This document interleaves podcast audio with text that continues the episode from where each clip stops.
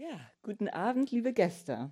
Mein Name ist Maike Jung und ich bin für Presse- und Öffentlichkeitsarbeit in der Stadtbibliothek verantwortlich und ich begrüße Sie ganz herzlich zu unserer Reihe Nerds and Writers.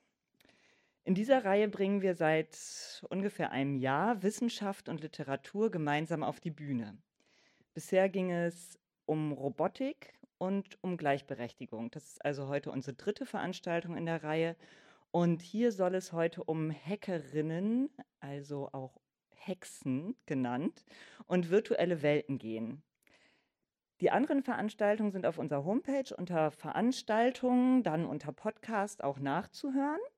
Und wir machen äh, auch von dieser Veranstaltung einen Audiomitschnitt und sogar auch einen Videomitschnitt.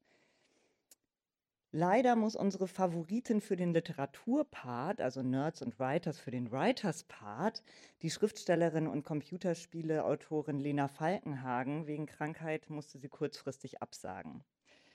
Umso mehr freuen wir uns, dass die Hackerin und Aktivistin Lilith Wittmann hier ist. Herzlich willkommen. Unser Moderator Björn Springorum ist praktischerweise selbst Autor und kennt sich bestens im Bereich Fantasy und Science Fiction aus. Er wird also zwei Rollen übernehmen, die des Moderators und die des Writers. Lilith Wittmann befreit Informationen, lese ich im Zeitartikel mit der Überschrift Lilith hackt den Staat. Das lässt mein Bibliothekarinnenherz höher schlagen. Was macht sie denn da genau? Ja, außerdem deckte sie bereits mehrfach Sicherheitslücken auf, zum Beispiel in der Luca-App und in der Wahlkampf-App der CDU. Während die meisten bei dem Wort Hackerin an etwas Böses denken, wollen die meisten aber mit ihrer Arbeit erreichen, dass private Daten in der digitalen Welt gut geschützt sind. Das klingt für mich alles ein bisschen nach einem spannenden Science-Fiction-Roman. Für Sie auch? Na dann ist es höchste Zeit einzusteigen in unseren Abend mit dem Titel Hexen im Metaversum über virtuelle Räume, Hackermacht und Literatinnen als Visionäre der digitalen Zukunft. Ich wünsche Ihnen einen spannenden Abend.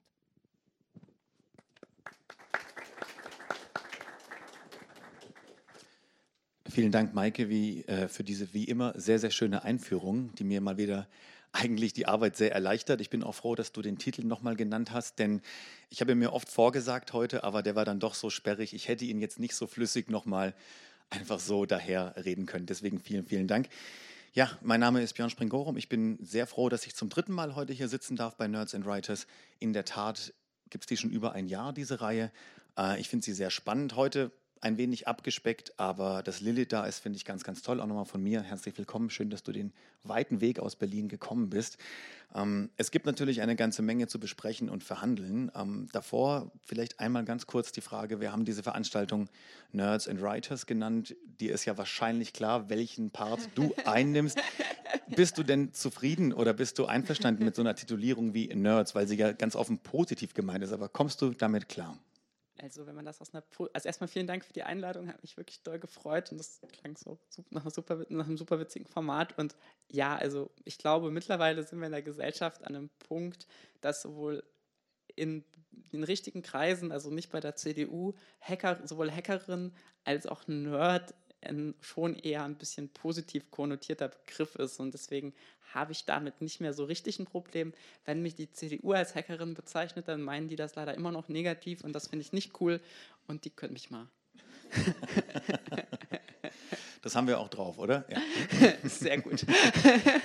das, das Spannende an dieser Reihe finde ich eben gerade diese Verzahnung aus Realität und Fiktion, ne? weil ganz oft ist ja die Science Fiction von damals irgendwie dann doch die Gegenwart geworden und überwiegend in Bereichen, die uns eigentlich gar nicht passen. Also von der Utopie sind wir ja leider weiter entfernt denn je. Es scheint eher, dass, dass all diese Autoren, Autorinnen, die schon vor 100 Jahren irgendwelche Szenarien entworfen haben, die sehr totalitär angelegt waren, dass die entweder mehr wussten, als sie zugegeben haben, oder einfach ein sehr gutes Gespür hatten für die Entwicklungen. Ähm, auch darüber werden wir reden, aber natürlich auch über deine Arbeit, was ja alles sehr vielfältig ist. Also ich denke, sieben, acht Stunden länger werden wir heute nicht brauchen dafür. Ähm, ich, ich würde gerne mit einem Zitat anfangen, was ich aufgeschnappt habe von äh, Bruce Schreier, von dem Technologen. Der hat ja. mal gesagt, Amateurs hack systems, Professionals hack people. Insofern bist du ja zum Glück eigentlich eine Amateurin, oder? Naja, also, also natürlich ist, ähm, benutze ich häufig die Hacks von Systemen dafür, um über soziale und gesellschaftliche Probleme zu sprechen. Und ich meine, am Ende des Tages ist das ja auch wieder ein Hack in sich. Ähm, zu sagen, man schafft sich irgendwie so ein Window of Opportunity, beziehungsweise ja irgendwie so ein, Teil unserer Aufmerksamkeitsökonomie, in dem wir heute irgendwie leben, so ein Stück Aufmerksamkeit, um dann wieder über soziale Probleme zu sprechen. Also ich glaube, das ist ja schon irgendwie so ein sozialer Hack, der ganz gut funktioniert hat, technische Hacks für soziale Hacks zu benutzen. Also dahingehend tue ich das natürlich schon, das ist richtig. Aber genau, also in der Regel habe ich nicht so das Bedürfnis, Leute zu manipulieren. Und ich glaube, dass das tatsächlich ein größeres, also dass wir da häufig heute ein großes gesellschaftliches Problem haben, ja.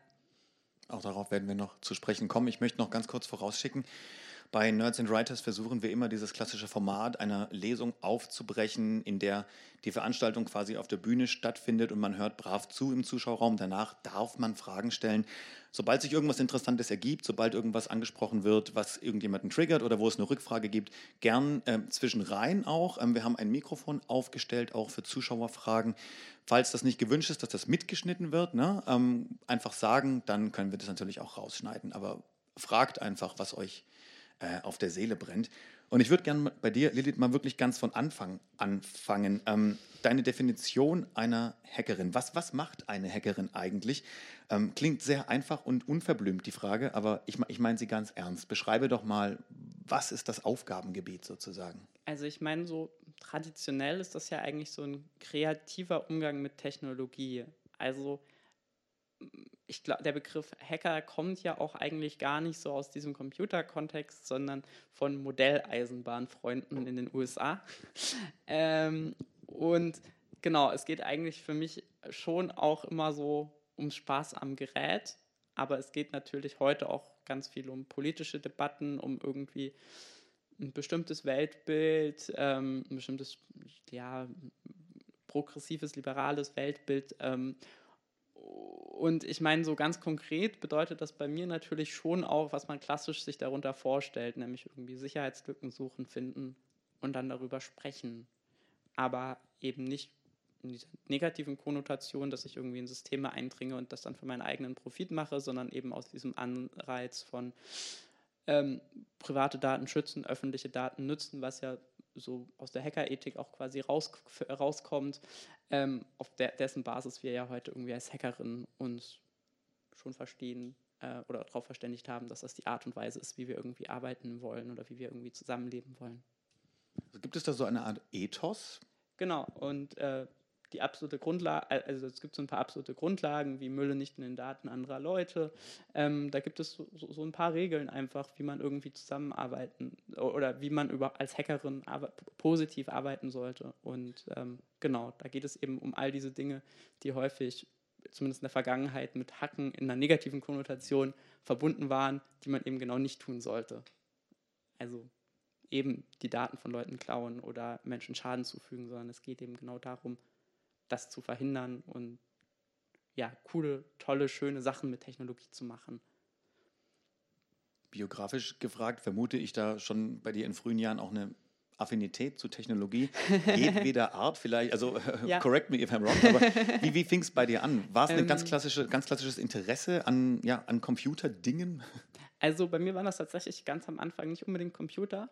Ähm, ich äh, habe mich als Kind einfach mit jeder Art von Technik gerne beschäftigt. Also äh, ich weiß nicht, ob ihr diese Was ist was Bücher kennt und diese Was ist was Filme. Die habe ich als Kleinkind verschlungen. Da bin ich so mit drei, vier Jahren mit meiner Mama in die Bibliothek gegangen und dann haben wir uns die da alle ausgeliehen und ähm, äh, genau, irgendwann konnte ich dann erklären, wie, man, wie ein Ottomotor funktioniert. Da war ich noch sehr jung und das hat mich so richtig doll fasziniert. Ähm, und das mit Computern kam tatsächlich erst deutlich später.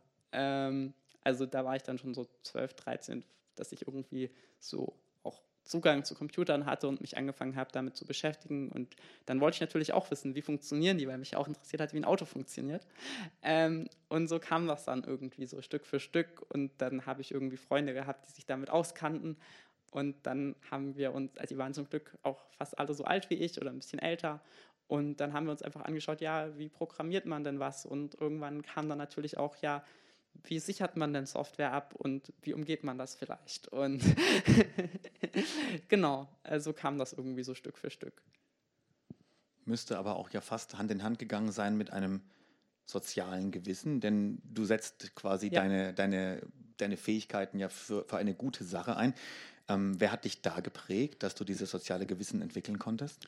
Also ich glaube, ich wurde durch dieses Umfeld gleichzeitig politisiert, weil natürlich auch gerade zu der Zeit, als ich jung war, es ganz viele netzpolitische Themen gab, die das so das erste Mal aufgekommen sind. Also wir hatten ja damals irgendwie von Zensursolar, also irgendwie, dass es Internetfilter geben sollte, ähm, ich weiß gar nicht mehr, was waren damals die schlimmen Debatten, aber Zensursula ist die, an die ich mich noch am dollsten erinnern konnte. Und darüber hat man dann irgendwie gemerkt, ja, das Internet ist schon auch total politisch und ich möchte, dass das Internet gerne so bleibt, wie ich darin aufgewachsen bin.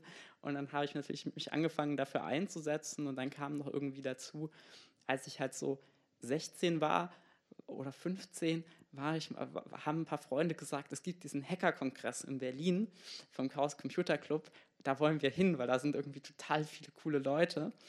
Und äh, dann sind wir da hingefahren und auf einmal waren da so ganz viele andere HackerInnen, die sich um uns gekümmert haben und die uns auch geholfen haben, irgendwie dasselbe Weltbild so zu finden wie die, weil wir haben damals noch so schon auch ziemlich viel Quatsch gemacht, aber dann war, kam halt ein Mensch so zu uns und war so, hey, ihr könnt doch programmieren, ich habe gerade folgendes Problem, äh, ich, äh, ich, ich, hab, ich arbeite mit diesem Land in diesem Teil der Welt zusammen, ich glaube es war Libyen und wir haben da das Problem, dass da regelmäßig irgendwie die Polizei Server-Racks findet, wollt ihr nicht mal ein Stück Software schreiben, damit diese Server-Racks auf eine bestimmte Art und Weise ausgeschaltet werden können in dem Moment, wo die Polizei die beschlagnahmt?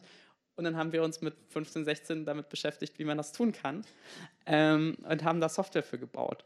Ähm, und so war irgendwie klar, so, ja, äh, okay, das ist, das ist also cool, was, also das sind so coole Sachen, die machen. Die fanden wir damals auch schon cool.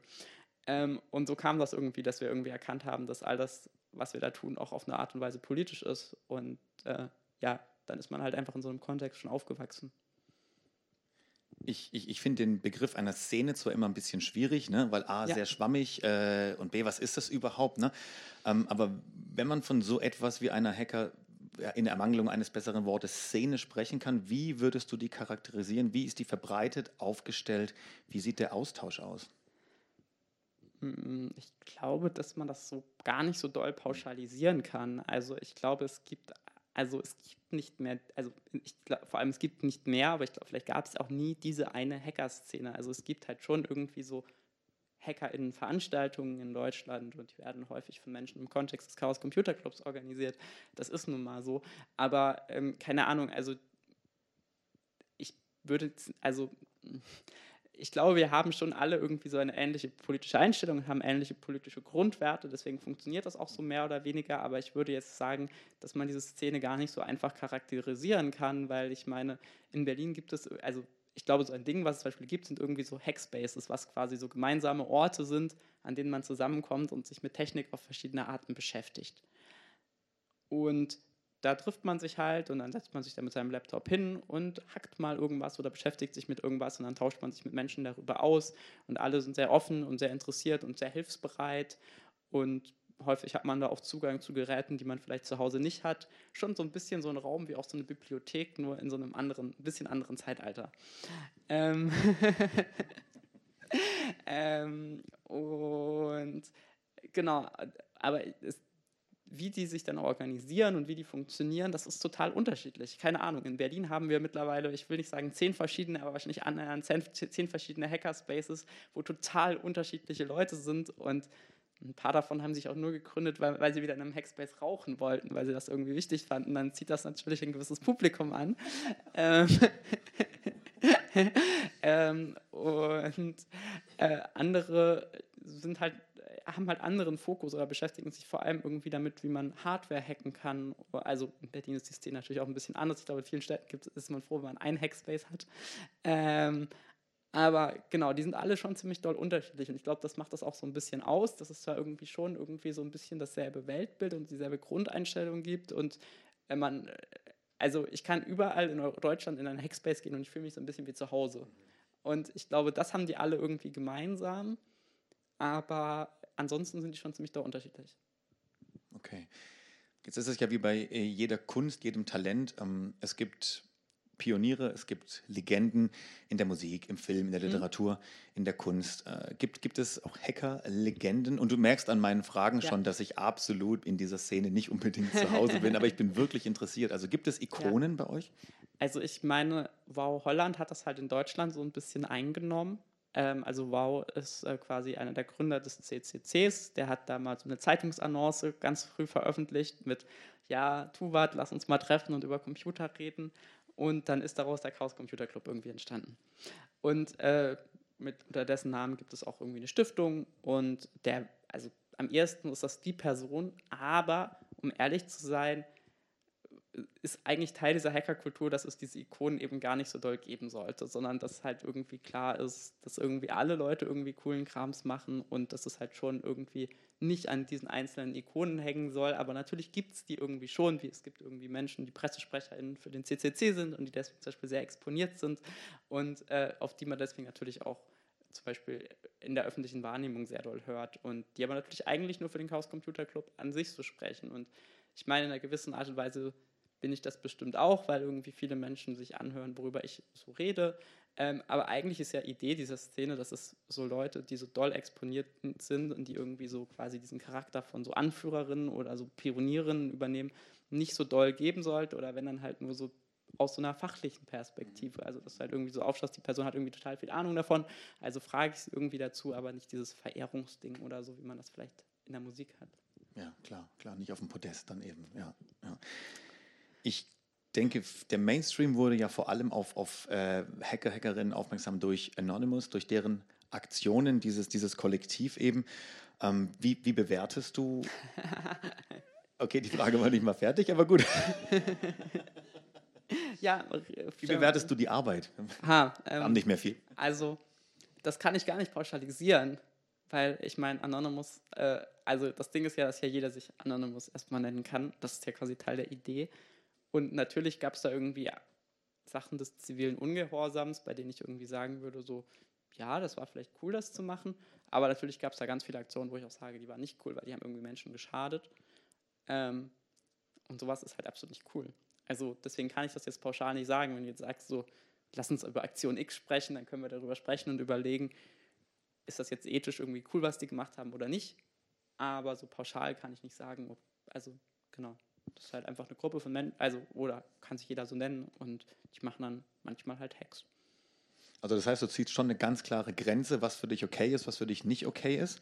Also ja, ich, wie gesagt, für mich ist irgendwie dieser Kernpunkt von ich möchte Daten, die uns als Gesellschaft irgendwie für uns als Gesellschaft relevant sind, irgendwie nutzen. Ich möchte zum Beispiel, wenn ich, wenn ich irgendwie feststelle, es gibt irgendwie dieses Handelsregister und diese Daten, die sollten eigentlich öffentlich sein, dann setze ich mich natürlich dafür ein, dass diese Daten aus diesem Handelsregister öffentlich sind, damit wir alle irgendwie feststellen können, wem eine Firma in Deutschland gehört und äh, damit vielleicht irgendwie kriminelle Machenschaften draus rausfinden können oder was auch immer, dann finde ich das wichtig, dass wir das tun. Aber ich möchte ja nicht einer einzelnen Person schaden mit dem, was ich tue. Und dann mache ich sowas natürlich nicht. Also da gibt es für mich eine ganz klare Grenze, was irgendwie cool ist und was nicht cool ist. Ich äh, bin über den Begriff gestolpert. Du nennst dich auch der schwarze Block der Verwaltungsdigitalisierung. Ich finde das einerseits sehr passend, andererseits gewiss auch provokant gewählt. Ne? Der schwarze Block ist ja auch nicht unbedingt dafür bekannt, zimperlich vorzugehen. Ist das, ist das nur Provokation? Weil du hast dir bestimmt auch was dabei gedacht, oder? Das ist äh, eine Fremdzuschreibung tatsächlich. Ah, okay. Ähm, das glaube ich auch immer in Anführungszeichen. Ähm nee, also ähm, die Idee, also man, das ist so ein Thema, ich beschäftige mich sehr viel mit, mit der Verwaltung und damit, wie unser Staat vielleicht funktionieren sollte. Und ich meine, das Ding ist irgendwie, über einen schwarzen Block der Verwaltung zu sprechen, ist schon irgendwie ziemlich weird. Also wenn, es, wenn, wenn wir über einen echten schwarzen Block der Verwaltung sprechen würden, dann würde ich irgendwie beim Bundesamt für Verfassungsschutz landen, weil äh, die nämlich eigentlich diese anonyme schwarze Block sind, äh, aus verschiedensten Gründen.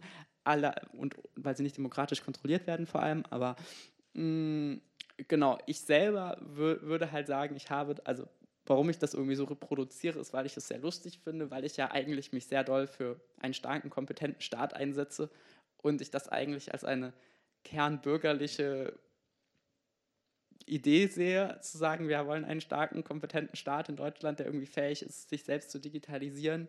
Gleichzeitig aber ich aber mit dieser Position gerade in der Verwaltung ständig an Punkte komme, wo Leute sagen, das geht nicht, was da forderst, das ist ja total krawallig. Und äh, ja, über dieses Krawallding kam das dann irgendwie zu, ja, ich habe ganz extreme Forderungen an den Staat. Ähm, genau. So ist das entstanden. Ja, Krawall-Influencerin ist ja ein anderer Begriff, der ja. über dir ein bisschen schwebt, ähm, weil es einfach manchmal nicht anders geht, als sehr direkt, sehr laut zu sein. Das ist halt in unserer heutigen Zeit ein sehr gutes Mittel, um Aufmerksamkeit auf ein Problem zu lenken, zu sagen, haha, schaut mal, äh, das und das ist kaputt ähm, und wir müssen darüber jetzt reden, dann klappt es, dann hören dir halt mehr Leute zu, wenn du das auf eine sehr krawallige Art machst, als wenn du das nicht tust. Ähm, und was da halt auch so noch mitschwingt, ist, dass ich ja häufig, wie wir schon am Anfang gesagt haben, dieses Mittel nutze von, ich finde eine Sicherheitslücke, warte bis die geschlossen ist, veröffentliche die dann und sage dann dazu, wir haben diese soziale Probleme und mache das aber natürlich auf diese Art und Weise, dass ich schon so ein bisschen pöbelig bin. Ähm, dabei aber halt auch nie einzelnen Menschen schaden möchte, sondern halt immer nur Konzernen oder Systemen um nochmal ganz kurz zu diesem schwarzen Block zurückzukommen, da ist ja ein, ein zentrales Motiv eben diese Vermummung. Ne? Man, man, man, man zieht sich schwarz ja. an, damit man in der Masse nicht erkannt wird. Anonymität hast du ja auch schon betont, aber du bist ja nicht anonym, du sitzt hier, ja, äh, man kennt deinen Namen, man, ja. ne, man könnte dich jetzt auch ansprechen oder festenheben, je nachdem. Ähm, warum, warum hast du dich gezielt gegen die Anonymität entschieden? Ähm, das ist auch eine der Ironien, die mit dem Begriff schwarze Block der Verwaltungsdigitalisierung mhm. mit einhergeht, dass ich halt genau nicht anonym bin.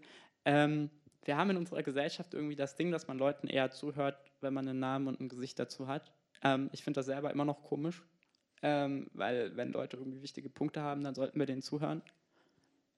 Allerdings habe ich nicht die Lösung gefunden, wie Leute das tun. Und ich habe auch tatsächlich nicht so doll ein Problem damit, mein Gesicht hinter meine Position irgendwie zu stellen. Und weil das irgendwie gut funktioniert, tue ich es, aber nicht, weil ich es irgendwie super richtig finde. Also es hat natürlich diesen Vorteil von, es gibt Leute, äh, äh PolitikerInnen können zu mir kommen und können mich ansprechen und können fragen, was würde ich denn in Situation X tun und das machen die vielleicht eher, wenn ich irgendwie so auftrete und es kann auch niemand sagen, das war irgendwie eine Hackerin aus Russland, die uns da gehackt hat, sondern äh, und das war vielleicht sogar ein Geheimdienst oder whatever. Also das ist ja was, das man häufig hört, wenn irgendwie Sicherheitslücken gefunden werden oder es Hacks gibt sondern ich stelle mich da halt hin und sage, hey, ich bin Lilith Wittmann und ich habe euch gehackt. Und damit hat man natürlich irgendwie so ein Bild, was man so häufig sonst nicht hatte.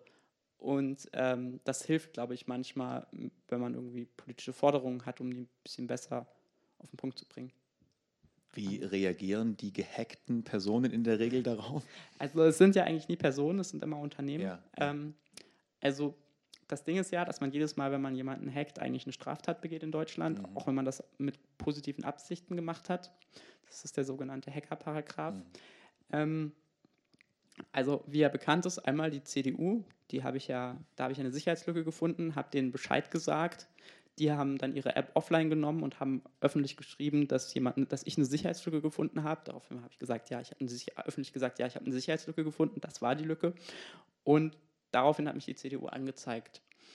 Ähm, und die CDU war, waren aber bisher die einzigen, die mich angezeigt haben, denn was passiert ist nach der Anzeige war, dass sich die Berliner Staatsanwaltschaft damit beschäftigt hat. Und der Fall war ja sehr öffentlich, also die hatten ein großes Interesse daran, sich irgendwie sehr ordentlich damit zu beschäftigen.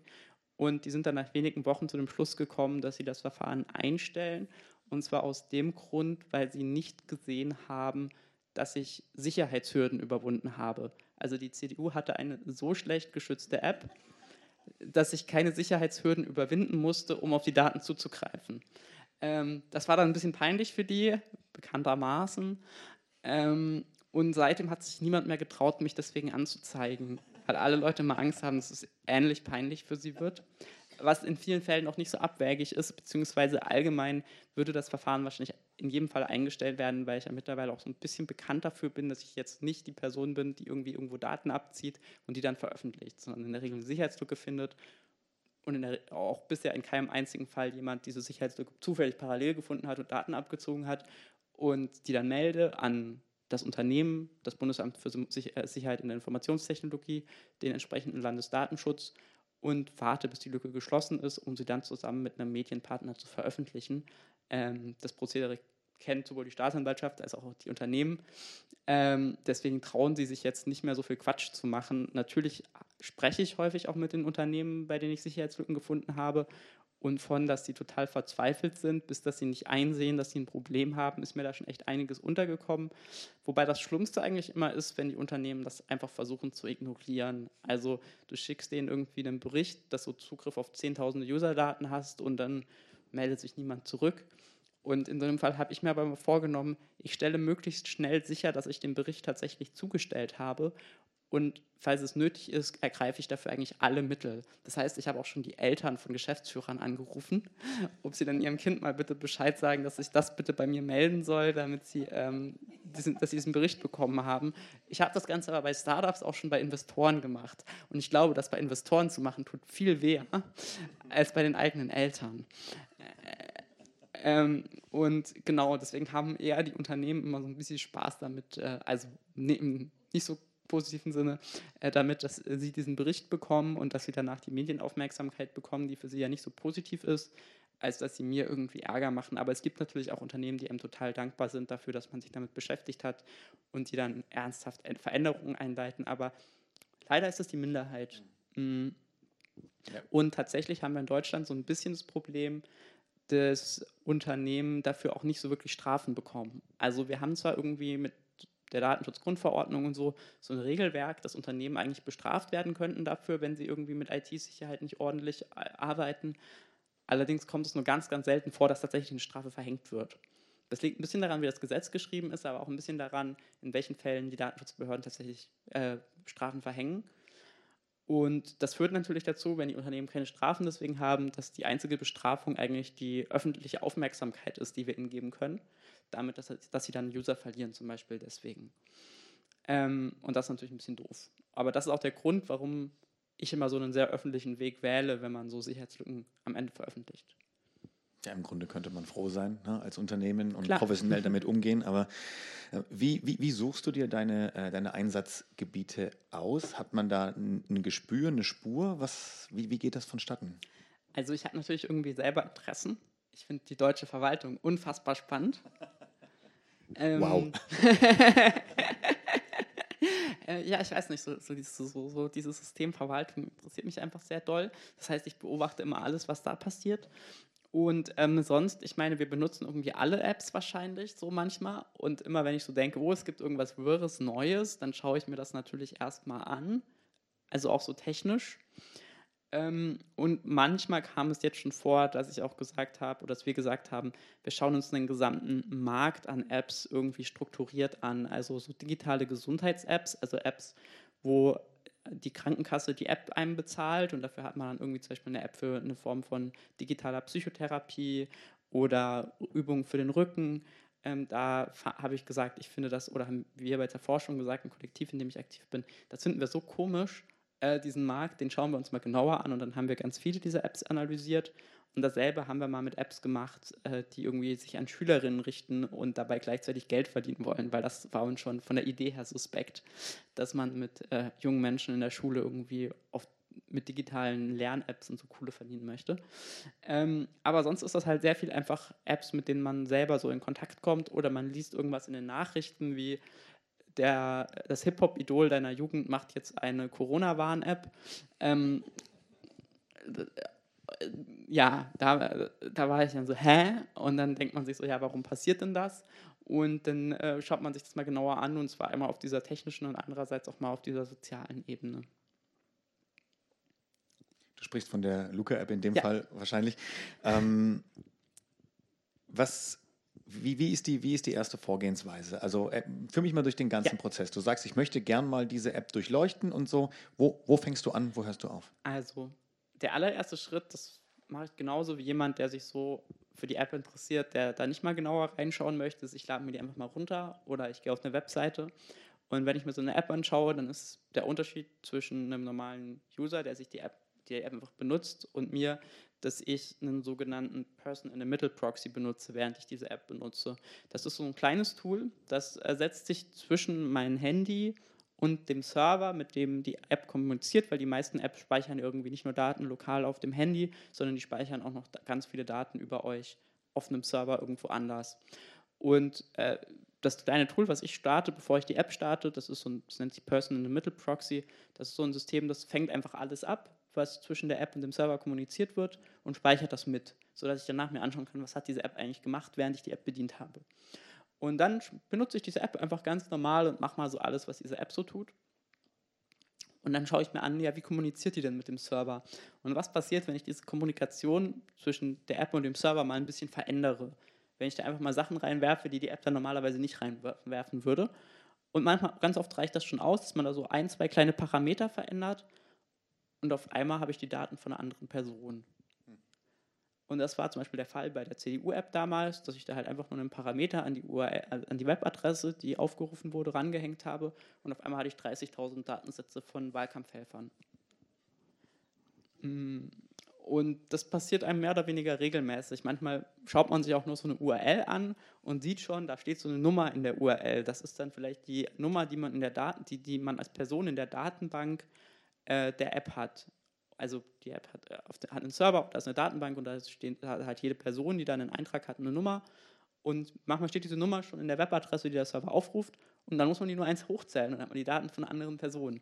Also ganz oft ist das wirklich okay, unfassbar okay. einfach, auf die Daten von fremden Menschen zuzugreifen. Und natürlich gibt es dann auch noch Fälle, wo man deutlich tiefer sich damit beschäftigen muss und wo man ganz andere Angriffsmethoden wählen muss. Aber ganz oft ist es das, was ich tue, wirklich unfassbar einfach.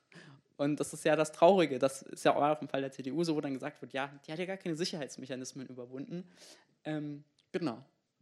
Also man kann es auch gar nicht äh, verallgemeinern, wie lange du an so etwas sitzt. Manchmal ist es, wie gesagt, eine geänderte Zahl. Manchmal sitzt du wahrscheinlich Tage dran, oder? Also ich bin ja nicht so doll motiviert. Das ist ja auch so nur meine Freizeit und ich mache ja auch in meiner Freizeit gerne noch so Sachen wie Klettern gehen zum Beispiel, also so normale Sachen. Und deswegen so mehr als ein, zwei Tage stecke ich selten in irgendwas.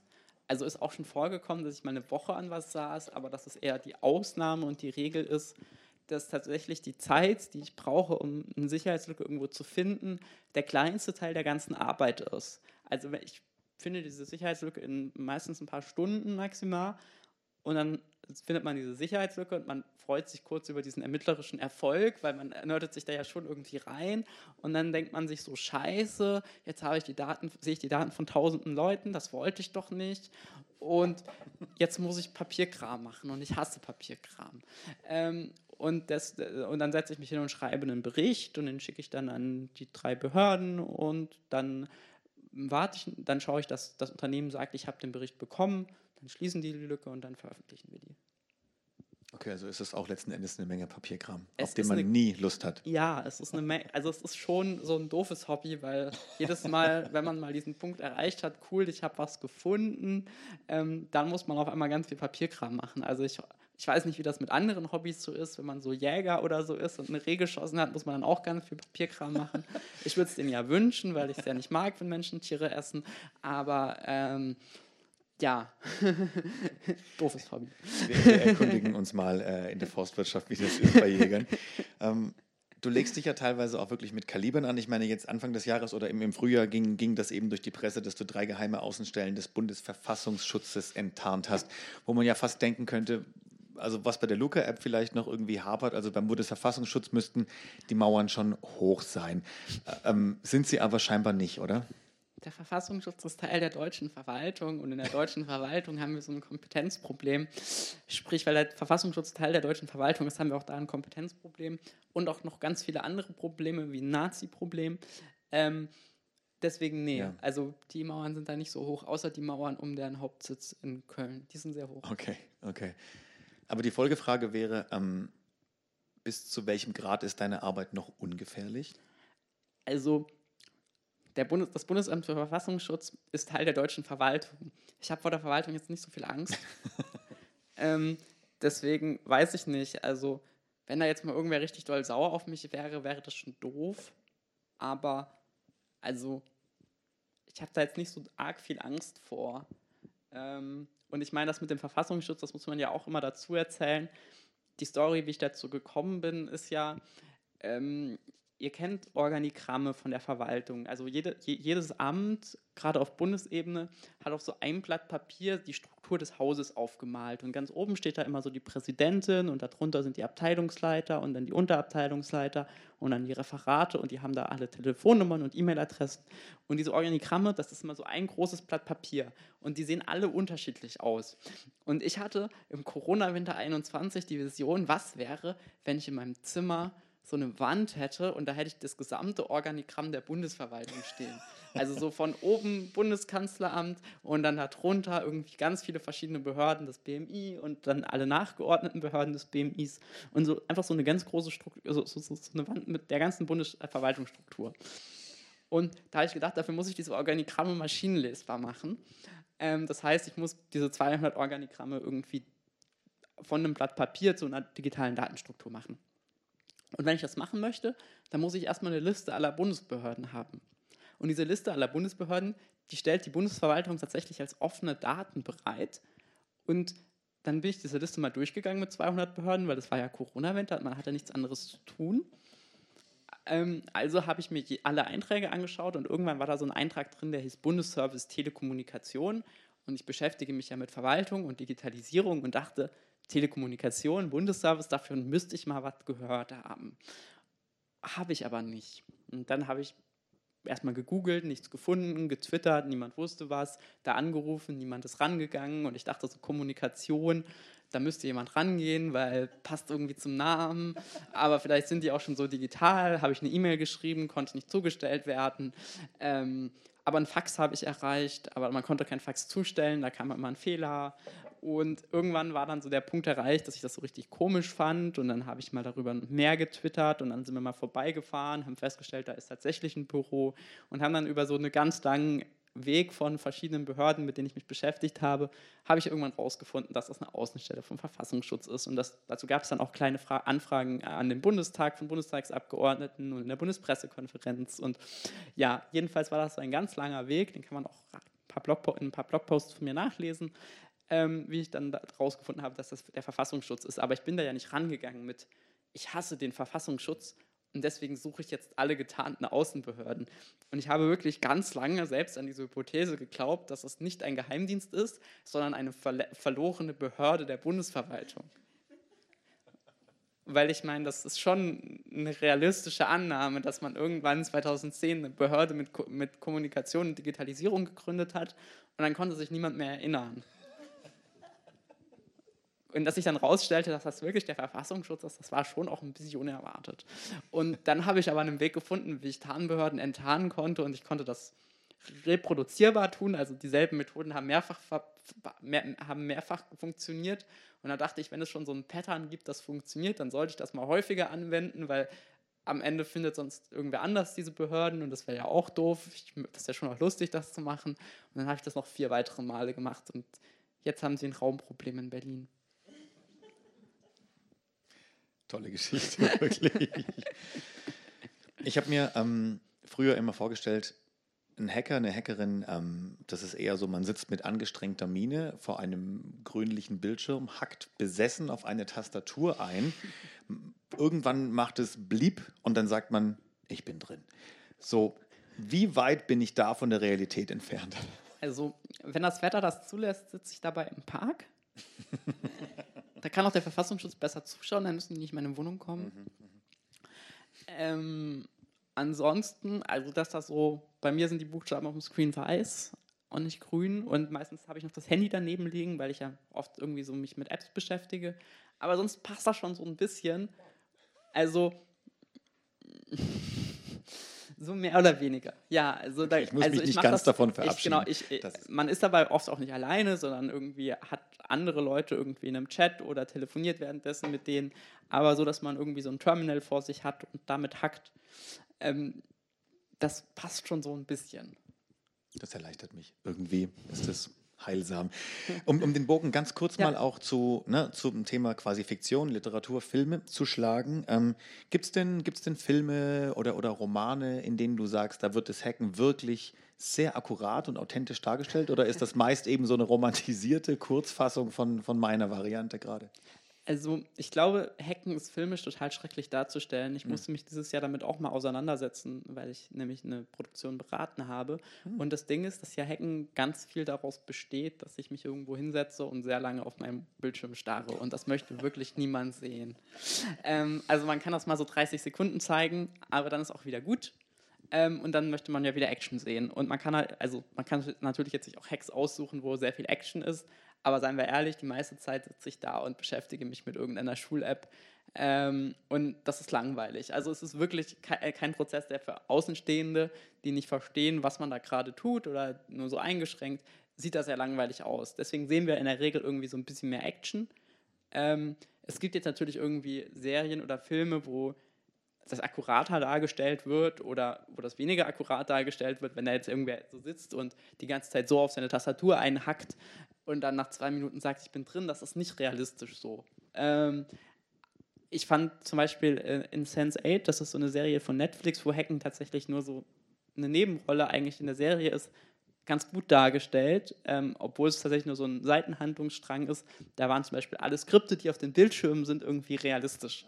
Ähm, das ist super viel Arbeit für die Filmproduktion, wie ich dieses Jahr gelernt habe.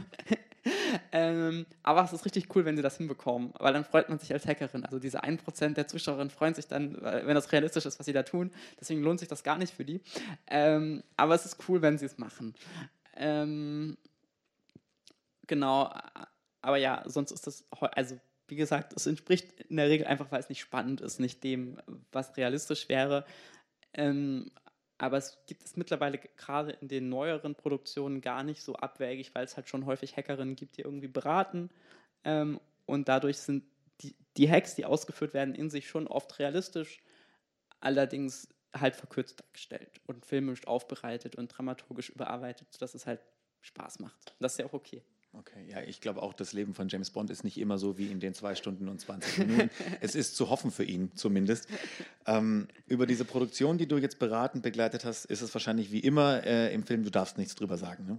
Ja. Okay, dann, dann Ich- sparen ich, wir ich uns weiß, den genau, Part. also ich, genau, ich glaube, ich darf gar nichts drüber erzählen.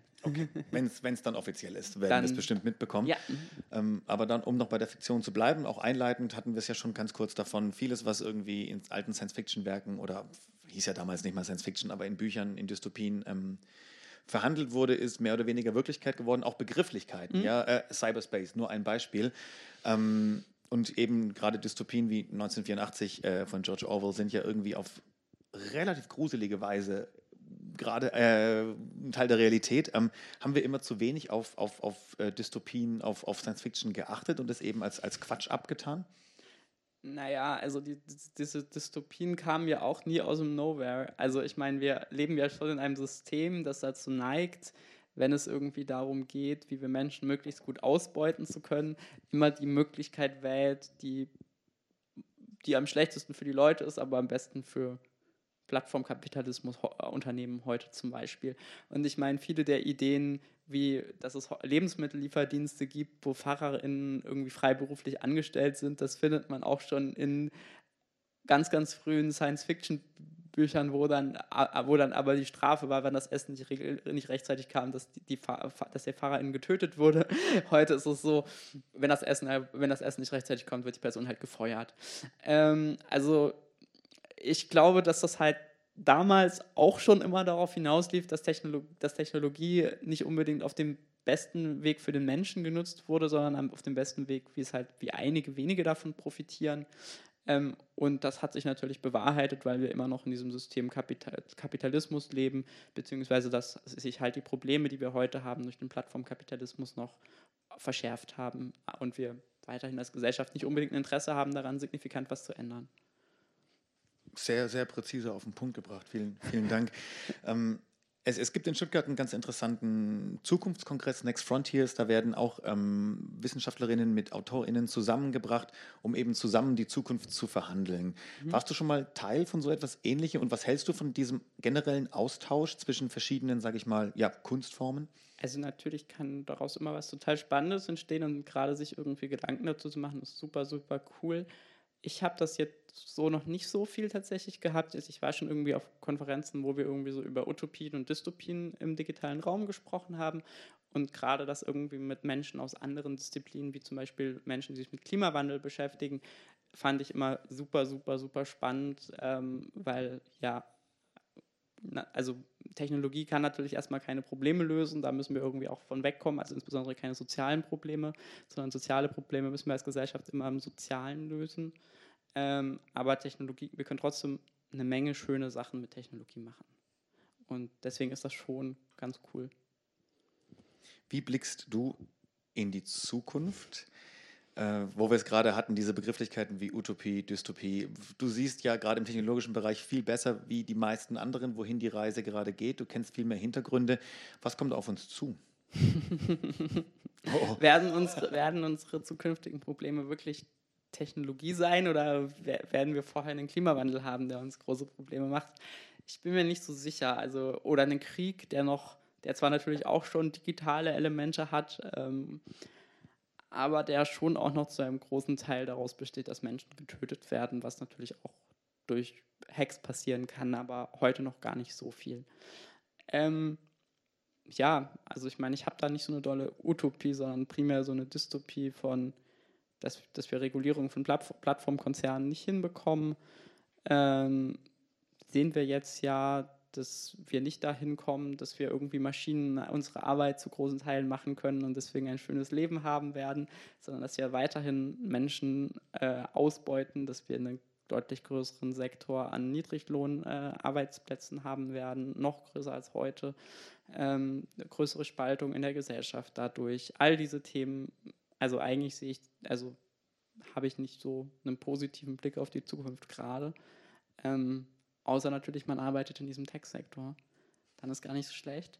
Ähm, das ist der Vorteil äh, in der Situation, in der wir uns gerade befinden. Aber das sind halt nur einige wenige und das ist richtig scheiße. Und uns als Gesellschaft so insgesamt, ja, keine Ahnung, wie das werden soll. Ich sehe da gerade irgendwie nicht so richtig Lösungen oder Bewegungen, die dazu führen, dass ich einen positiv, richtig positiven Blick auf die Zukunft habe. Mhm, mh.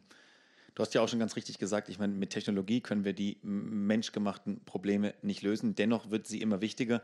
Und es ist ja gerade so, ne, erst ein Ding der letzten, gerade die digitale Welt der letzten paar Jahrzehnte, ähm, für die meisten Menschen zumindest. Ähm, es wird immer wichtiger für alle im Alltag auch. Es ist eine Generation herangewachsen, die kennt es gar nicht ohne Smartphone, ohne soziale Medien.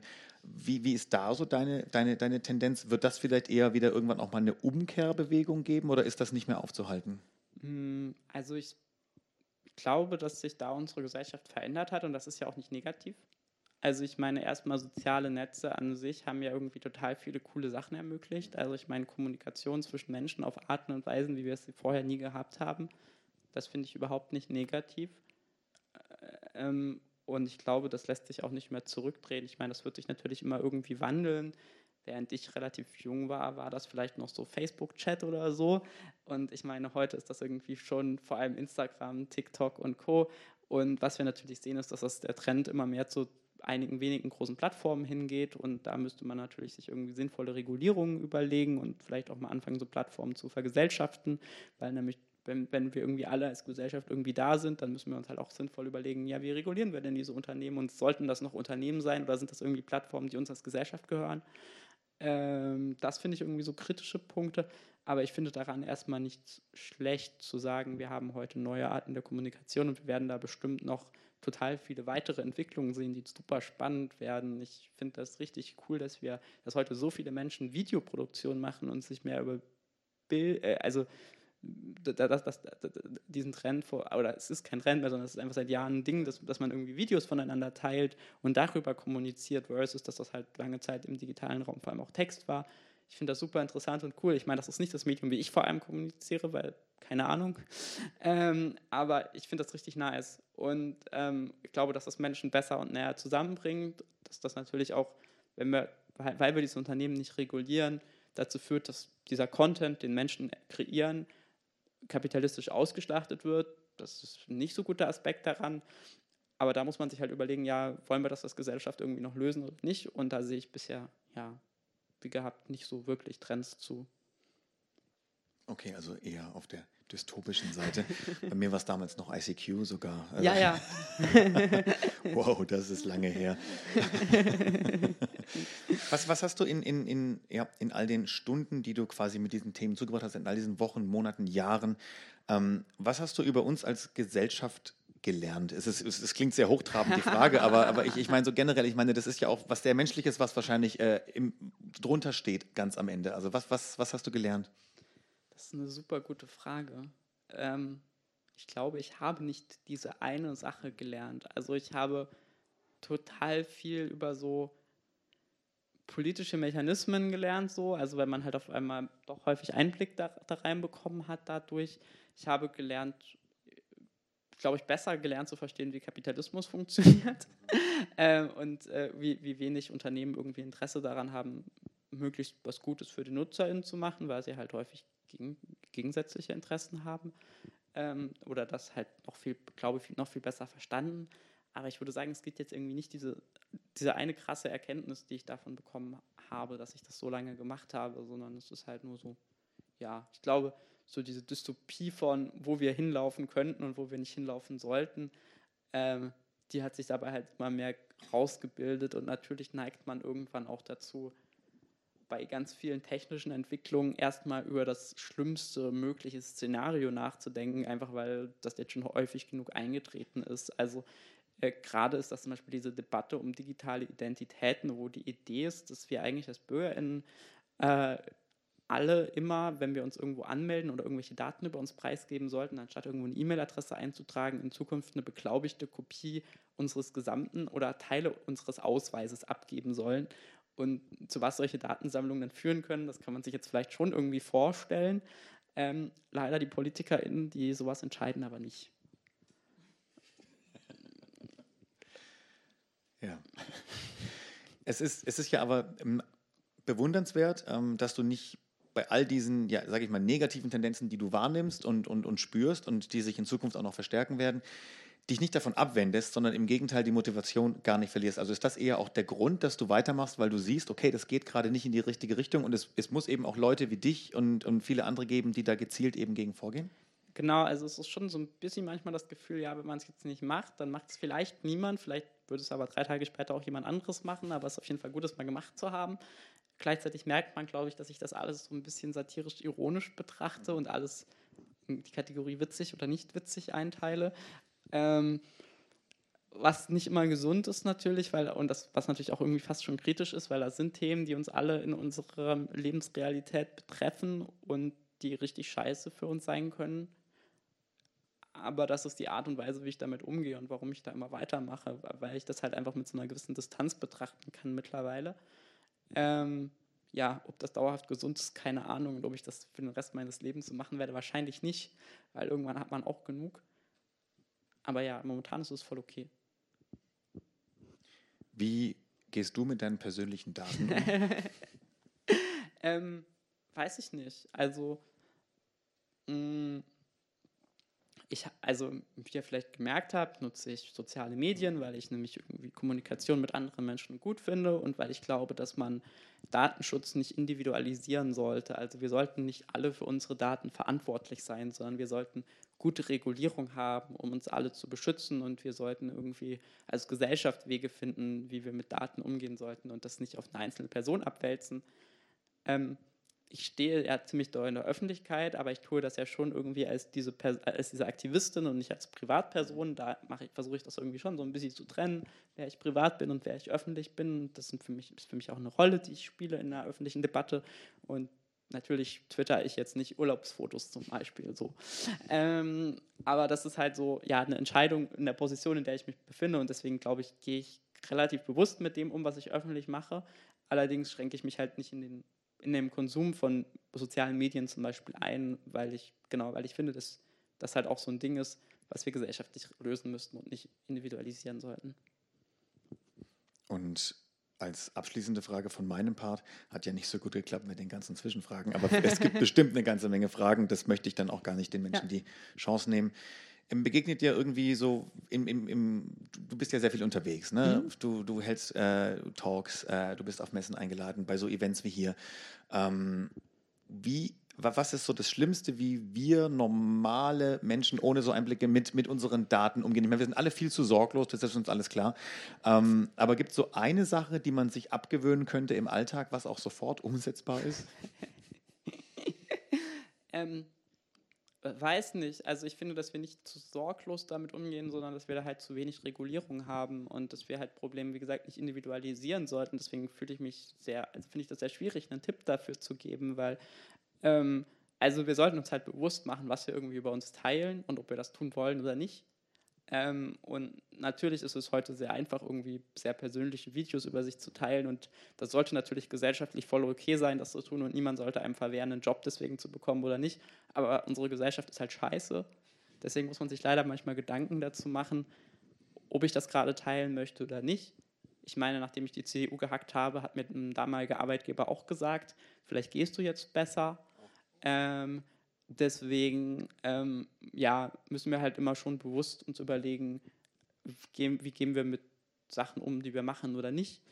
Ähm, aber das sollten wir halt eigentlich nicht müssen, weil wir eigentlich als Gesellschaft uns cooler verhalten könnten mhm. in ganz vielen Punkten. Und natürlich gibt es irgendwie Sachen, die man outcallen muss, wenn jemand richtig Scheiße gebaut hat. So. Aber so ganz viele Sachen sollten wir halt einfach auch anders mit umgehen. Gut, der Appell für, äh, für mehr Eigenverantwortung, das, das leuchtet mir auch schon ein trifft ja auf Kinder wahrscheinlich wieder nicht zu. Die sind ja eigentlich relativ schutzlos diesem, diesem ganzen äh, Gebilde ausgeliefert, weil die Eltern eben aus einer Generation noch stammen, wird sich irgendwann dann auch legen, die eben nicht mit sozialen Medien aufgewachsen sind. Ne? Also so Stichwort ähm, digitale Bildung ähm, sind ja auch die Schulen gefragt wahrscheinlich. Genau, da sind die Schulen, da sind auf jeden Fall die Schulen gefragt und auch viele andere Institutionen, auch eine Bibliothek kann da bestimmt mhm. ganz viel leisten. Ähm, Macht sie auch. Davon gehe ich aus. Äh, ich glaube, es ist vielleicht nicht hier. Ähm, nee, genau, also das, ich glaube, dass halt so für Eltern wichtig ist, viel gemeinsam mit ihren Kindern zu konsumieren und Menschen da irgendwie so Stück für Stück ranzuführen. Ich glaube, dass halt so Verbieten von so digitalen Medien in der heutigen Welt auch keine Lösung mehr ist oder eigentlich auch nie war, ähm, sondern halt ja Menschen da Stück für Stück ranführen, wie man das verantwortlich, verantwortungsbewusst machen kann. Gleichzeitig aber halt auch schauen, äh, dass Unternehmen, wenn da Kinderaccounts haben, entsprechend ordentlich mit den Daten umgehen und äh, entsprechend vielleicht geschützte Räume für junge Menschen bieten. Wunderbar, Lilith, vielen, vielen Dank. Gerne. Das war, wie angekündigt, äh, meine letzte Frage und wir haben noch schön Zeit für Fragen aus dem Publikum. Ja, bitte.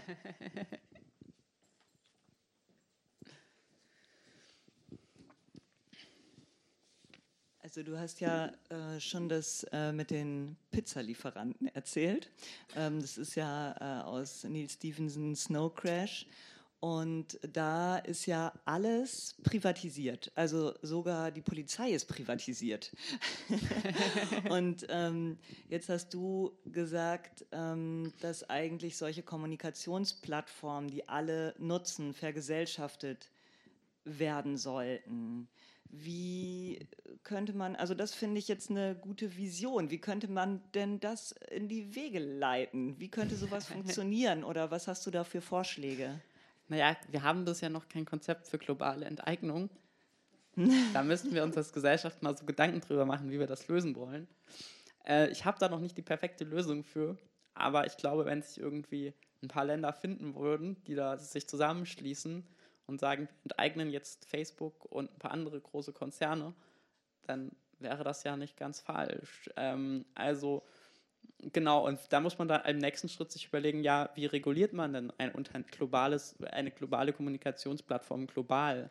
Weil wir ja global schon sehr unterschiedliche Wertevorstellungen haben, aber wir wollen vielleicht schon eine globale Kommunikationsplattform behalten, weil eine globale Kommunikationsplattform ja schon einer der Vorteile des Internets ist. Ich möchte ja schon gern auch meinen äh, TikTok aus Südkorea schauen oder so. Ähm, und das sind Fragen, da haben wir als Gesellschaft noch keine Lösung für, aber wir sollten mal anfangen, uns Gedanken dazu zu machen. Also, das ist halt, was ich sagen kann. Also, ich, ich weiß nicht, wie wir es tun sollten. Ich glaube nur, dass wir es eher tun sollten, als das im Hand, in der Hand eines privaten Konzerns zu lassen, der sich dann irgendwie komische lokale Regeln plus sein eigenes Wertemodell gibt und der äh, natürlich Interessen verfolgt, die nicht unbedingt die Interessen der NutzerInnen sind. Und ich ich weiß nicht, in Deutschland haben wir das Modell der öffentlich-rechtlichen Medien. Ich glaube, wir sollten nicht anfangen, deutsche öffentlich-rechtliche soziale Medien zu haben. Das halte ich für eine sehr schlechte Idee, weil ich glaube, dass nämlich so globale soziale Medien schon einen Vorteil haben.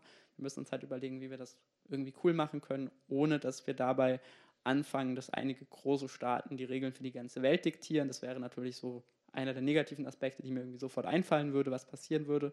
Wenn jetzt irgendwie die USA sagt, wir enteignen das, dann versuchen die natürlich ihr Wertemodell da irgendwie reinzupreschen. Europa macht natürlich genau dasselbe. Ähm, oder versuchen sie ja gerade auch im digitalen Raum total viel. Ähm, genau, aber da müssen wir überlegen, wie wir halt das, das sinnvoll lösen können. Und ich glaube, daran müssen wir irgendwie arbeiten, das die ganze Welt eigentlich. Und ähm, dann noch weiter zu, also die Bahn wurde ja auch privatisiert, schon ja. vor langer, langer Zeit. Und jetzt gibt es diese Diskussion um die Bahn-App, die ja auch sehr viele Daten abgreifen soll. Hast du das auch schon nachgeprüft? Naja, also es ist ja nicht immer schlecht, wenn irgendwo Daten gesammelt werden. Das, man muss sich halt immer überlegen, welchen gesellschaftlichen Nutzen hat das, dass die Bahn da Daten sammelt. Wenn die Bahn irgendwie glaubhaft argumentieren kann, dass diese Daten dazu genutzt werden, diese App besser zu machen, dann finde ich das erstmal nicht per se schlecht, weil eine bessere Bahn-App, davon haben wir ja alle was. Wenn diese natürlich diese Daten so erfasst, dass die nicht, nicht dafür genutzt werden, dass diese App besser wird, sondern dass die Bahn uns was besser verkaufen kann, dann finde ich das gerade bei einem privatisierten Unternehmen in hundertprozentiger Staatshand sehr kritisch. Ähm, deswegen müssen wir halt immer schauen, ja, warum sammeln, warum werden denn da Daten gesammelt und wie werden diese Daten gesammelt und was macht das Unternehmen damit und muss es diese Daten so sammeln? Also ich finde es ja schon cool, irgendwie unsere personenbezogenen Daten so weit wie möglich irgendwie bei uns dass wir die möglichst weit bei uns behalten können und dass möglichst Unternehmen damit ordentlich umgehen. Ich sehe aber genauso, dass es uns halt irgendwie als Gesellschaft schon helfen kann, manche Daten irgendwie zu teilen und vielleicht auch der gesamten Gesellschaft zugänglich zu machen, äh, weil wir damit coole neue Sachen machen können, weil die Bahn die App besser machen kann, weil wir mit, wenn wir Gesundheitsdaten irgendwie von vielen Menschen haben, dann können wir damit irgendwie besser Krankheiten erforschen. Kann, man kann mit Daten ja richtig viel guten Scheiß machen. So. Ähm, es ist immer die Frage, wie wir das machen, wie wir die breite Gesellschaft in diese Entscheidungen mit einbeziehen ähm, und wie sehr äh, ja, wir dazu gezwungen werden, das zu tun und wie transparent es ist. Ähm, und wenn die Bahn halt einfach so eine App baut, die, wo, wo man das nicht feststellen kann, dann ist das natürlich richtig kacke. Wenn sich jetzt jemand hinstellt und sagt, wir bauen irgendwie eine App, wo wir das aber ganz transparent machen und sagen, warum brauchen wir diese Daten und so weiter und so fort, dann ist das total cool. Ähm, und dann sollte man das auch versuchen so zu machen, weil es uns vielleicht helfen kann. Deswegen, ja, bin ich da so ein bisschen zwiegespalten. Gerne. Gibt es weitere Fragen? Wer ist schneller? äh, hey, ähm, wir haben so vor ein paar Monaten ein neues Amt bekommen, Amt für Digitalisierung und Ordnung oder so ein Quatsch. äh, kriegst du sowas mit und äh, denkst du dir dann, ja, schauen wir mal, was da passiert oder schüttelst du ihren Kopf und sagst, äh, ja, Stuttgarter Verwaltung, nee. Also mein Problem also ich habe das tatsächlich in Stuttgart nicht mitbekommen, muss ich dazu sagen. Deswegen weiß ich jetzt nicht genau, was die Aufgaben des Amtes sind. Ähm, natürlich ist es immer schön, wenn die Verwaltung irgendwas Digitales macht, weil das immer besser, also nein, die können auch ganz viel Quatsch machen, versteht mich nicht falsch. Aber es ist auf jeden Fall besser, wenn es überhaupt irgendwas gibt, als wenn es gar nichts gibt oft. Ähm, ich finde es immer sehr kritisch, wenn ein Amt auf einmal Amt für Digitales heißt, weil das heißt dann oft in, im Umkehrschluss, dass alle anderen Ämter nicht digital sind. Ähm, das heißt, wir können überall in unserer analogen Welt bleiben, bei den Schreibmaschinen am besten, und das eine Amt, das kümmert sich dann um das Digitale. Jetzt ist ja Digitalisierung so ein gesellschaftlicher Wandel. Das bedeutet, das betrifft uns schon irgendwie alles und alle und wir können so gerade in der Verwaltung, wo Prozesse ja häufig irgendwie sehr standardisiert sind, mit Digitalisierung vieles für viele Menschen einfacher machen, ähm, müssen dabei darauf achten, dass das immer noch irgendwie fair und cool für alle bleibt. Aber häufig kann Digitalisierung uns sehr dabei helfen, weniger Arbeit als Gesellschaft zu haben. Und weniger Arbeit als Gesellschaft kann ja auch cool sein, auch wenn das häufig nicht dazu führt, dass wir alle weniger arbeiten müssen, sondern eher mehr. Das ist was, daran müssen wir irgendwie arbeiten. Ähm, deswegen, genau, finde ich es halt cooler, wenn man sagt, Digitalisierung, das machen wir überall und mit allem, anstatt Digitalisierung machen wir in einem extra Amt. Wenn es vorher keine Digitalisierung gab, ist das Digitalisierungsamt natürlich nicht per se falsch. Allerdings, wenn es vorher schon Digitalisierung gab, neigen Städte, Länder und der Bund dazu, Digitalisierung an einen Digitalisierungsort zu schieben und alles andere bleibt analog. Deswegen Aber ich wette auch, das Amt für Digitalisierung verschickt immer noch postalisch Briefe. Stimmt. Das BMDV auf Bundesebene verschickt auch noch Briefe. Meistens welche, wo sie mir sagen, dass sie mir keine Infos geben wollen. ja, bitte. Ja, hallo. Also zu einmal, ich, ich arbeite beim, beim äh, IT-Dienstleister der Landesverwaltung. Also ähm, aber das nur so am Rand. Wir würden wahnsinnig gern mehr digitalisieren, ähm, wenn die Politik dann auch mal äh, merken würde, dass dazu auch Geld gehört. Ähm, das aber sagen das nur die so, Dienstleister das, immer. das, das nur so am Rande. Aber die eigentliche Frage ist, du hattest jetzt viel von ähm, auch dem, dem, Kapitalismus, auch dem Kapitalismus der Plattformen und so weiter. Und ähm, letzten Endes ist das ja auch nur eine Spielart von, von einfach Machtkonzentration, von mhm. Konzentrationen, die einfach durch diese ganzen Plattformen auch gefördert werden. Und mir geht es aber auch noch darum, auch das Thema ähm, Polarisierung. Also wir erkennen ja irgendwie, dass wir einerseits wahnsinnig viele Möglichkeiten hätten, uns im, im Internet über die ganzen tollen Dinge äh, sehr differenziert über Dinge zu informieren. Äh, auf der anderen Seite machen es eben nur sehr wenige, sondern es äh, steigert irgendwie sogar die Tendenz, eigentlich der, der, nächsten, der nächsten einfachen Lösung hinterher zu rennen. Also man sieht es ja nicht nur irgendwie diese ganzen äh, äh, organisierten Desinformationsgeschichten in, in, China, Russland und sonst irgendwo, sondern man sieht es ja auch Beisp an dem Beispiel Trump oder hier auch der AfD oder so irgendwie, dass es eben doch ähm, auch was Polarisierung angeht, was Desinformation angeht, was, was einfach wirklich äh, einfach völlig irrwitzige, sofort nachweisbare Lügen einfach äh, sich wahnsinnig schnell verbreiten. Hättest du irgendwie eine Idee, ähm, was vielleicht auch mit Bildung zu tun hat, wie man, wie man irgendwie davon wegkommen kann, dass man tatsächlich auch den positiven Nutzen irgendwie dieser ganzen Informationen, die man da hat, besser nutzen kann und, und irgendwie diese, diese Polarisierung los wird? Also erstmal finde ich es immer so ein bisschen falsch, dafür erstmal nach China und Russland zu zeigen. Das hast du ja ganz gut gemacht, äh, zu sagen, wir haben diese Themen hier mindestens genauso. Ähm, beziehungsweise ich finde, ich will gar nicht beurteilen, wie das dort ist. Ähm, also kann ich auch gar nicht. Ähm, und dann ist halt so dieses Ding so, ist das ein Ding, was erst im Digitalen aufgekommen ist oder haben wir das nicht eigentlich schon immer? Die Bildzeitung gab es auch schon, bevor wir auf Facebook die Nachrichten von denen geteilt haben. Äh, wir hatten, hatten mal so Nazi-Deutschland, das auch so ziemlich darauf aufgebaut war, ähm, mit auf ähnlichen Mechanismen. Ähm, diese Mechanismen funktionieren heute halt in der digitalen Welt und sind häufig noch sichtbarer und sind halt schneller geworden, weil die digitale, weil die digitale Welt halt allgemein, so was das Tempo von Verbreitung von Nachrichten angeht, ein bisschen schneller geworden ist. Ähm, und das, ja, natürlich ist die AfD vielleicht dadurch erstarkt, dass sie im digitalen Raum eine bestimmte Art von Aufmerksamkeit bekommen hat, aber genauso hat sie die auch in klassischen Medien bekommen. Ich würde deswegen sagen, dass wir da nicht so die Kausalität allein in sozialen Netzwerken und in den Plattformen sehen müssen, sondern dass halt unsere Gesellschaft kausal schon seit ganz langer Zeit so funktioniert. Und ich meine, ich bin jetzt keine Sozialwissenschaftlerin, weswegen ich dir jetzt nicht sagen kann, was der beste Weg ist, was man dagegen tun kann. Bildung klingt aber nicht ganz falsch. ähm, genau, deswegen weiß ich gar nicht, was ich dazu Sinnvolles sagen kann, weil ich glaube, das ist nämlich auch sowas, was wir in unserer heutigen Welt häufig sehen, dass irgendwie wir zu ganz vielen Themen uns äußern, obwohl wir vielleicht gerade als Menschen, die was mit digital machen, nicht die perfekten AnsprechpartnerInnen dafür sind, weil, wie gesagt, ich finde, soziale Probleme müssen wir im Sozialen lösen und nicht äh, mit Plattform, also Plattformregulierung mag ein Teil davon sein, aber ähm, das, wir werden nicht dadurch, dass wir Facebook abschaffen, auf einmal nicht mehr solche Probleme haben, sondern die Probleme werden sich halt verlagern oder werden anders aussehen. Aber ich, soweit ich das sehen kann, werden das ähnliche Probleme sein.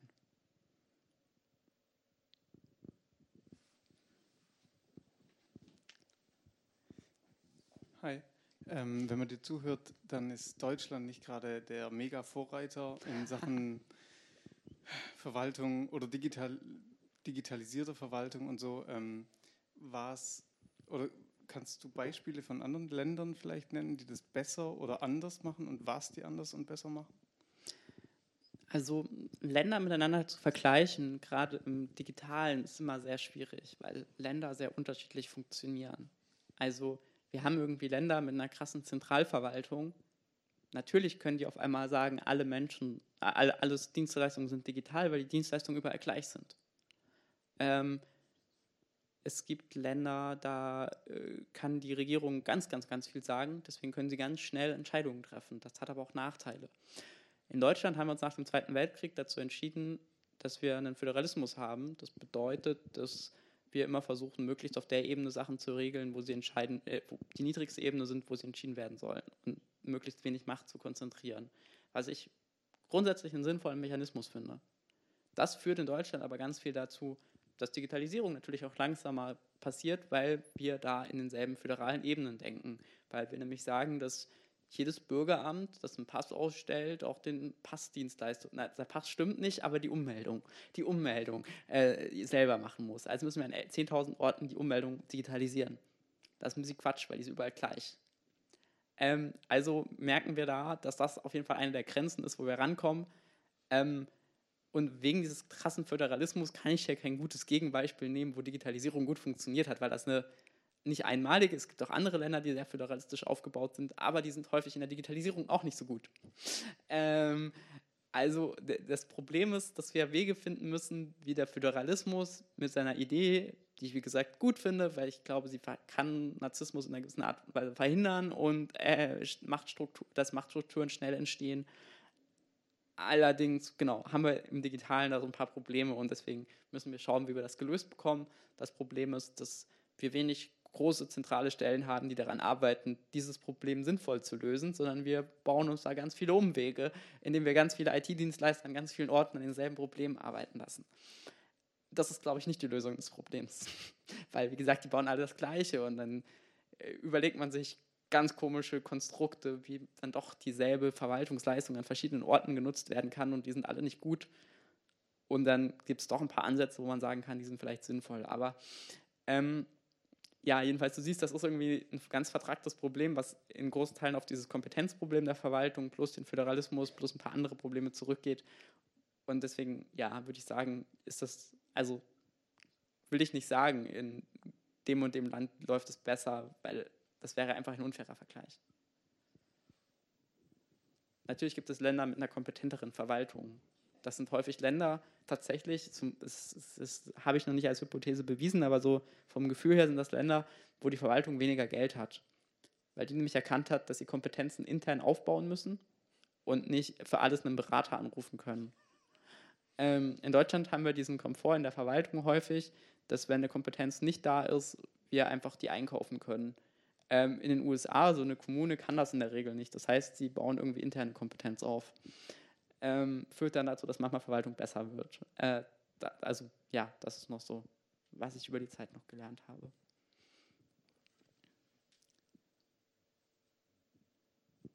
Wenn sich niemand mehr zum Mikrofon bewegt, würde ich vorschlagen, wir beenden den offiziellen Teil, fliegen aber nicht natürlich mit wehenden Fahnen sofort aus dem, aus dem Raum. Also falls sich doch noch eine Frage gleich ergibt beim Aufstehen oder an der Bar noch, äh, dann sehr gerne. Aber dann war das Nerds and Writers Teil 3 mit Lilith Wittmann.